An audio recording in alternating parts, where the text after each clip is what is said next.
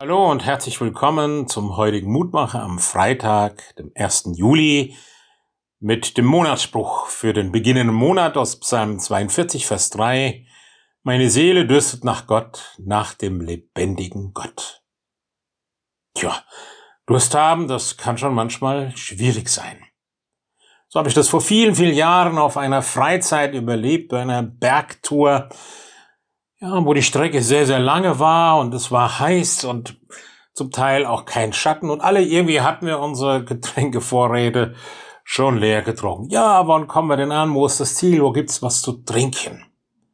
Und als wir dann hörten, wir kommen an einer schönen Wasserquelle, einem Brunnen vorbei, wo wir uns erfrischen können, dann hat es uns gleich wieder motiviert für die neue Strecke. Und so gibt es auch Lebensumstände, die sind ganz ähnlich wie bei dieser Wanderung anstrengender Weg, das Ziel noch nicht erreicht, die Reserven sind so gut wie verbraucht. Wer kennt das nicht? Wer schon mal richtig Durst hatte, der wird dem zustimmen. Und da wundert es nicht, wenn das Bild vom Durst auch in anderen Zusammenhängen gebraucht wird. Meine Seele hat Durst, mein Innerstes, da wo ich bin, ist wie ausgetrocknet, verdorrt und öde geworden.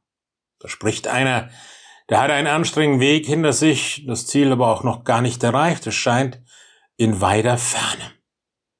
So berichtet dieser Psalm und die Bibel immer wieder vom Leben und Glauben vieler Menschen. Da schreibt einer, meine Seele dürstet. Sie dürstet nach dem lebendigen Gott. Wann werde ich denn kommen, Gottes Angesicht zu schauen?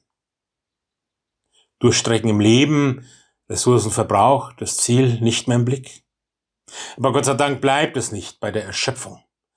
Dieser Beter in Psalm 42 sucht weiter nach Gott, der ihm immer wieder Kraft zum Leben gegeben hat.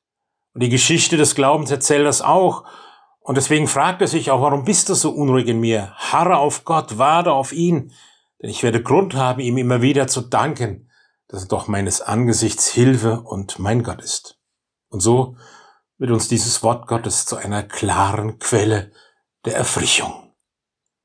Lieber Gott, schenk es, dass dein Wort uns immer wieder ermutigt und stärkt ja Quelle ist und immer wieder frischt auf dem Weg des Lebens. Danke, Herr, dass du so gut zu uns bist. Amen. Grüß Sie, Ihr Roland Friedrich, Pfarrer.